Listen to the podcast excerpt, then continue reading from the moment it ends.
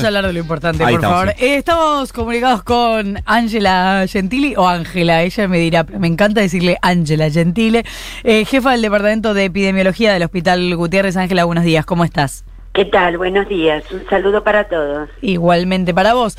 Eh, bueno, varias cosas. Hay una pregunta y tratábamos de encontrarle algunas respuestas, pero vos vas a tener respuestas mejores seguro. Em, ¿Qué pasa en Ciudad y Provincia de Buenos Aires en esta idea de flexibilizar algunas áreas cuando los casos diarios van aumentando? O sea, cuando seguimos teniendo récord de casos. ¿Es un buen momento para flexibilizar? ¿Con qué tiene que ver?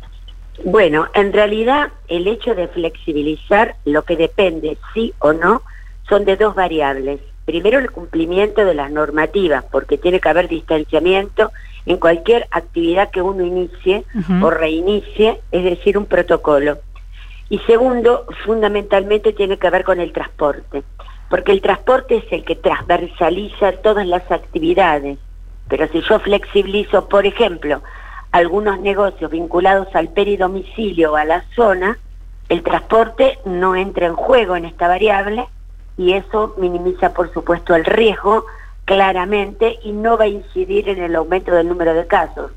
También cuando uno arma este tipo de cuarentenas, tiene que pensar que estricta como se acuerdan fue la fase 1 adentro de su casa y no hay absolutamente nada, es imposible sostener. Entonces tiene que haber un equilibrio entre lo que se flexibiliza y aquello que uno restringe porque tiene más riesgo. Por eso es lo que hay que marcar bien lo que es de alto riesgo y lo que no. O sea, no es eh, tan riesgoso ir al supermercado, por ejemplo, o al mercado de cercanía ese rato como subirse a un colectivo. Exactamente, siempre es menos, y de hecho la, la realidad lo demostró, porque nosotros incluso en el primer momento con cuarentena muy estricta, íbamos al supermercado y seguimos yendo, a la farmacia, toda la cadena alimentaria y toda la cadena de mantenimiento de fármacos se mantuvo bajo protocolo y no hubo brotes. Nunca escuchamos que hubiera un brote en un supermercado. Claro. Es decir, que se pudo hacer perfectamente bien. Y esto tiene mucho, mucha relación con que el transporte, sobre todo, no entre en juego en este tipo de situación. Si yo tengo una, por ejemplo, un comercio donde viene mucha gente del conurbano, no justifica porque el transporte y la movilización aumenta el riesgo. O sea, tiene más que ver con eso. Estábamos pensando recién si, por ejemplo, hay algunos que decían, quiero protocolo para piletas, necesito ir a nadar. Están, eh, bueno, eh, debatiendo esta situación de si en la ciudad de Buenos Aires se va a poder salir a correr y en un horario determinado. Esas actividades, y son distintas y tendrán sus particularidades, ¿son riesgosas y si lo son, por qué? Bueno, en general todo lo que es la actividad deportiva cuando es unipersonal, bajo protocolo, no es riesgosa. Es decir, que uno lo podría hacer un horario determinado con distanciamiento, eso es clave, ¿no es cierto? Uno dice protocolo, pero protocolo es básicamente distanciamiento. Y sí, porque con la actividad eh, deportiva no nos podemos poner barbijo porque no podemos respirar. Y muy complicado. Entonces uno puede ponerse un barbijo en una caminata saludable, pero no se puede un barbijo si está haciendo un running una persona muy entrenada a altísima velocidad. Claro. Entonces, lo que tiene que hacer es asegurarse el distanciamiento. Lo que hay que también poner en la balanza, si cuánta gente va a hacer eso, en qué horario, porque evidentemente el distanciamiento se quiebra. ¿Y lo de las piletas se sabe? Muy protocolizado. Sí, claro. Eh, ¿Y en las piletas se sabe si eso contagia el agua? No, no contagia a través del agua, eso seguro que no, pero las piletas o los clubes pequeños no, es tanto o está mucho más relacionado al hecho que ver mucha gente junta a hacer eso claro. en un horario determinado y eso va a ser difícil manejar que el virus no se contagia a través del agua, se contagia por gota, por gota respiratoria y por contacto.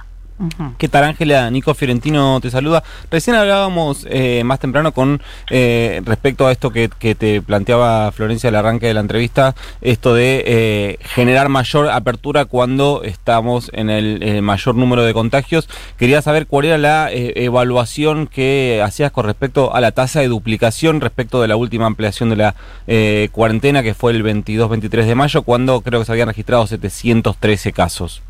Bueno, en la ciudad y la provincia están con subida de casos, pero en situaciones un poquito diferentes, porque en ciudad está un poco más estable porque el programa Detectar dio sus frutos y la transmisibilidad en la villa, sobre todo en la 31, es decir, los barrios populares, Sí. se ha estabilizado. Mientras que en provincia, como se comenzó más tarde, todavía está en un franco número ascendente. Es decir, que nosotros tenemos una parte de esa subida de casos porque cambiamos el sistema de búsqueda de casos, lo que nosotros llamamos vigilancia epidemiológica. ¿Qué es lo que pasaba? Uno tenía fiebre y tos, agarraba un teléfono y llamaba. Obviamente eso es impensable en un barrio popular. Entonces había que ir a terreno a buscar. Al ir a terreno a buscar, aumentaron los casos porque uno cambió la estrategia. Eso es un punto. Y el otro punto es el aumento que se da, porque también en la ciudad como en el conurbano hay una transmisión comunitaria y los casos aumentan. Es por eso que estamos en curva ascendente y va a seguir subiendo. Claramente va a seguir subiendo. Eso es impensable que no suceda así. Lo importante es que sea controlado como para que no se desborden los sistemas como está pasando en Chile o en Perú, ¿no es cierto? Dejemos de lado Brasil, que está muy fuera de control. Pero Brasil, o, Brasil dije que no, pero por ejemplo Chile Mm. o Perú, que hizo las cosas mucho mejor y más controladamente, también está con un desborde. Entonces, bueno, cada país armó su propia estrategia. Tenemos que ir viendo a ver cómo esta situación controlada que nosotros hemos intentado siempre tener, cómo se traduce ahora concretamente en este momento.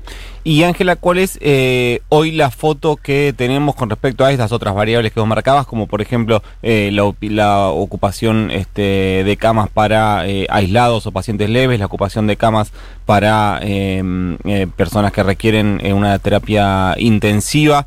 ¿Está eso entrando en zona naranja o todavía estamos bien? No, estamos bien, por suerte estamos bien, estamos más o menos en un 35% de camas ocupadas en ciudad por COVID, un poco menos en provincia, si bien es ascendente, pero no está saturado el sistema para nada, hay muy buena posibilidad de atención. Tampoco tenemos guardias desbordadas, este, no, no tenemos esa imagen que ustedes han visto en algunos países europeos incluso en Chile, con gente internada en pasillos de ninguna forma. Estamos- Es decir, que estamos bien. Estamos hablando con Ángela Gentile, jefa del Departamento de Epidemiología del Hospital Gutiérrez. Entonces tenemos que ver eh, no la cantidad, o sea, no cuánto aumentan los contagios, sino eh, tenemos que concentrarnos ahora en las camas en todo caso, pero que igual vos decís que estamos bien. No, yo lo que digo es que está controlado. Controlado. Es decir, controlado, digamos, bien, en una pandemia es difícil, ¿no? No, De claro, decirlo. claro. Pero estamos con un control sabiendo que los casos van a subir y sabiendo que esto se va a dar en parte por el programa Detectar y gran parte por el genio epidémico del virus, porque el virus tiene un genio epidémico importante y muy altamente transmisible. Y todo lo que es densidad urbana, evidentemente lo ayuda a transmitirse. Y el AMBA es perfecto para que él se transmita porque tiene mucha capacidad para poder hacerlo. Ángela, participaste de la reunión que mantuvo ayer el presidente eh, Alberto Fernández con el jefe de gobierno porteño Horacio Rodríguez Larreta, que, eh, según entiendo, vos nos contarás mejor, fue eh, acompañado por una eh, serie de especialistas en infancia con respecto al, al impacto de eh, la cuarentena más allá de la cuestión epidemiológica. ¿Podés contarnos eh, qué se habló ahí con respecto al tema de las niñas? Sí, participé en la reunión porque la ciudad creó un espacio especial para debatir los temas de la niñez y la adolescencia, junto con UNICEF, y me parece importantísimo porque eh, es un grupo de trabajo en el cual se van a plasmar eh, un poco con más análisis las necesidades de los chicos y adolescentes. Eh, todos sabemos, y bueno, en lo personal fui siempre muy propulsora de la caminata saludable cuando llevábamos días y días con los chicos no salían a la calle. ¿no?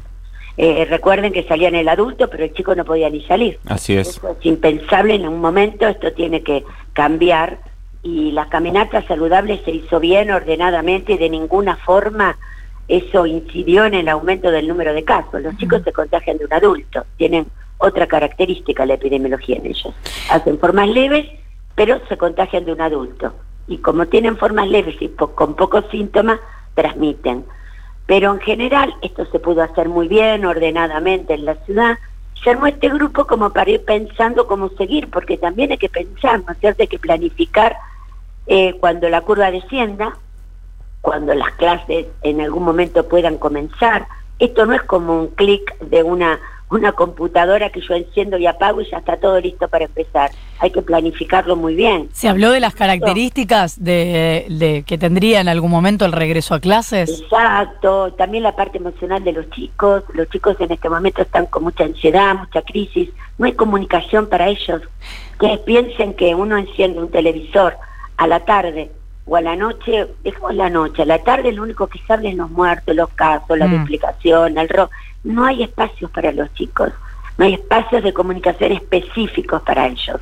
No solamente en canal abierto o en canal de cable, en otras aplicaciones que pudiéramos ayudarlos a entender mejor de acuerdo a la edad.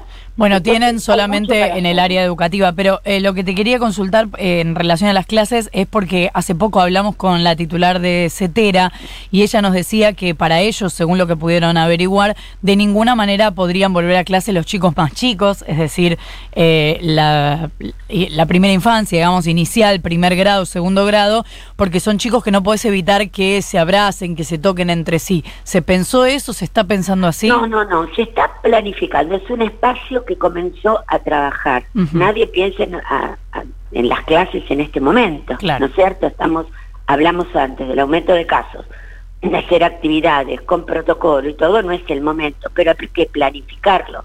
Planificar implica no solo la edad, sino qué cantidad, los turnos, el transporte, eh, que quizás va a tener que ser una parte virtual y una parte presencial. Hay que trabajarlo. Todavía empezó a trabajar este grupo y todavía no están dadas las pautas como para cerrar esto. También hay un grupo en Nación trabajando. Este, lo estamos haciendo con el ministro Trota, del cual yo también estoy participando, un poco para poner, al ser infectóloga pediatra, la parte pediátrica en escena desde lo epidemiológico, ¿no es cierto? Y por supuesto en estos grupos siempre está UNICEF, toda la gente que trabaja en docencia, en pedagogía y en y en toda la parte de salud mental, que es tan importante para poder entender toda esta problemática. Son grupos multidisciplinarios. Así que bueno, estamos, la verdad que trabajando fuertemente, y, pero lo más importante que lo pusimos en agenda, porque si ustedes se acuerdan hace tres semanas, cuatro, ¿quién hablaba de los chicos? Nadie. Mm, nadie, nadie. Todo el mundo hablaba de las camas de cuidados críticos. Nadie hablaba de los chicos. Los pudimos poner en agenda, que es muy importante, para entender que hay una problemática que vamos a tener que pensarla ahora para poder encararla mejor después.